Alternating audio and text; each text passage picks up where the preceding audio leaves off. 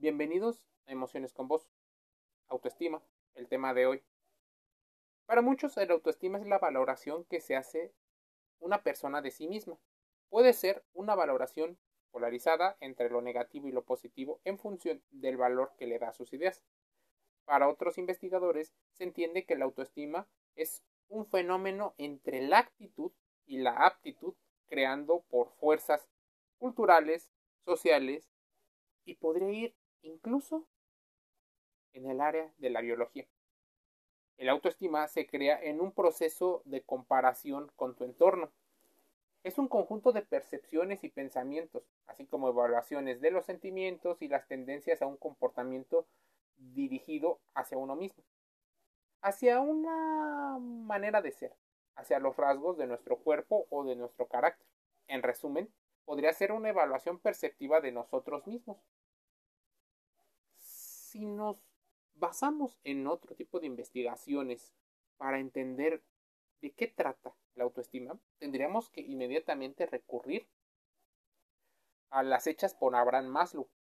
En sus investigaciones menciona que existen necesidades, las necesidades fisiológicas, por ejemplo, que es la respiración, el descanso y la alimentación, pero posteriormente la seguridad, la aceptación social, la autoestima y la autorrealización tiene que ver mucho con las emociones y cómo éstas se perciben. Así, por ejemplo, en la seguridad mencionan que la moral podría ir dentro de lo que es bueno y lo que es malo, y eso tiene que ver mucho con la percepción.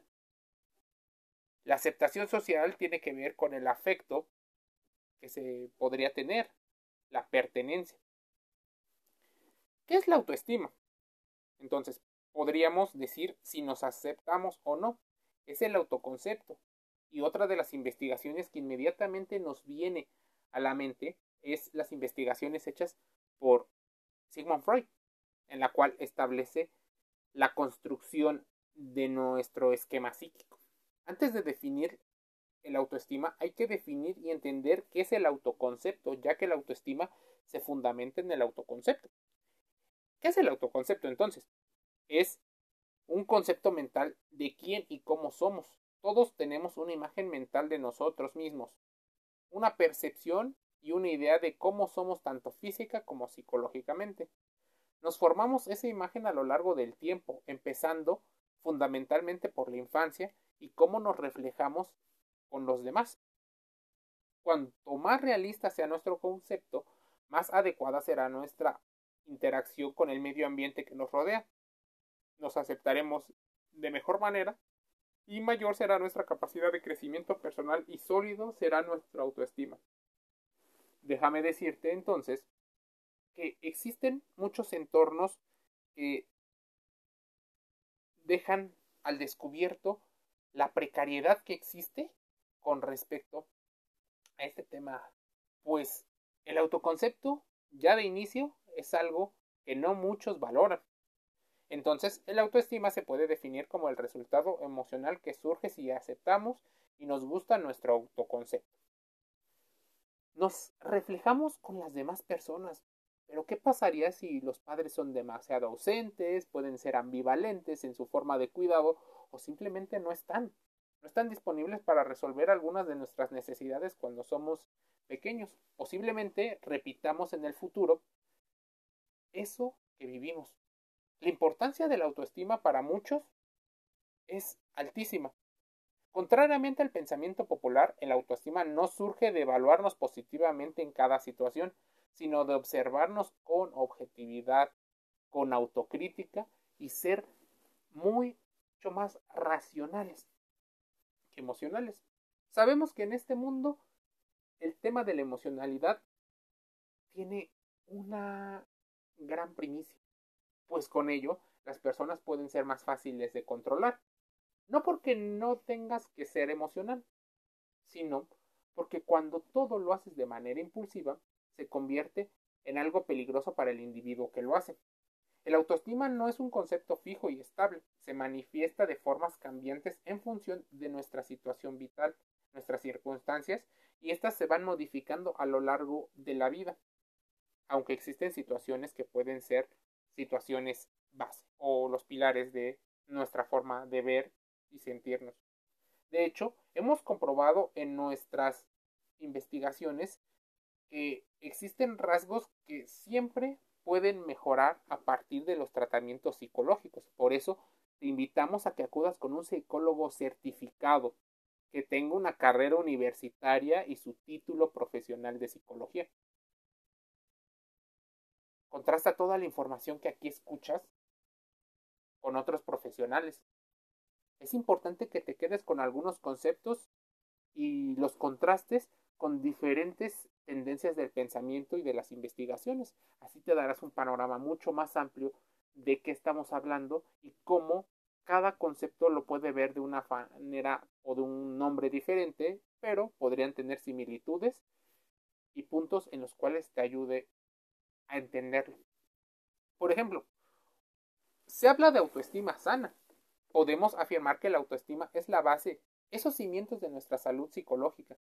Si nuestro autoestima es adecuado, podemos interactuar con el mundo de una manera mucho más sana y fluida. Podemos afirmarnos que en cualquier situación y defender nuestros derechos sin alteración. Con una autoestima sana seremos menos vulnerables a los ataques emocionales del entorno y actuaremos de manera más adaptativa a otras situaciones, aceptándonos incondicionalmente. Una autoestima sana previene enfermedades psicológicas como la ansiedad y la depresión. Es también una de las bases de las relaciones humanas. Es más, todo el mundo quiere una persona que tenga un apego seguro. Esta parte de la autoestima sana y del autoconcepto. Pero pocos trabajan en sí mismos para conseguirlo. Una persona de autoestima sana está dispuesta a defender sus derechos personales incluso aunque se encuentren en oposición o ataques emocionales de un particular o de un entorno. Se siente lo suficientemente seguro de sí mismo como para modificar su opinión, criterio y si las experiencias le demuestran que está equivocado, acepta la responsabilidad. Es capaz de obrar según su propio criterio sin sentirse culpable cuando otros no estén de acuerdo con su opinión. No pierde tanto tiempo preocupándose en exceso por lo que haya ocurrido en el pasado, pero si entiende el pasado, hace los análisis y la autocrítica suficiente y en función de ello va modificando y adaptándose a este entorno. Situaciones de la autoestima sana puede haber muchas, pero muchas personas acuden no por el autoestima sana, es más, un ego inflado, un narcisismo velado o encubierto también podría parecerse al tema de la autoestima. Muchas personas fundamentan su imagen en una falsa autoestima sana. Pero déjame decirte que esto no es así. Existe temas que podrían ser mentira. Es más, si tú lo buscas en internet, que no es autoestima, así, te aparecerá en primera instancia el concepto de baja autoestima. De ahí en fuera, tú puedes ir investigando poco a poco qué es el autoestima, cuáles son las emociones primarias, cuáles podrían verse modificadas, cómo fue tu entorno. No es autoestima tener siempre mente positiva, buenas vibras. Esto es incluso hasta un pensamiento mágico lejos de la realidad.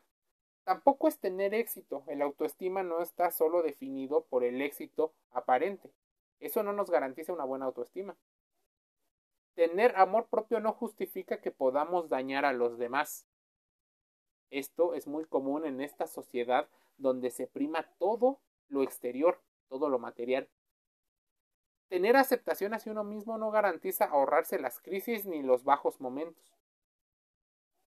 No es sentirse superior a los demás ni por encima de ellos, pero de manera real, no nada más como un discurso que se repite. El autoestima es algo de lo que debemos de trabajar constantemente. Emociones con vos. Cierro un podcast más invitándote a contrastar la información de esas reflexiones. Te envío un saludo.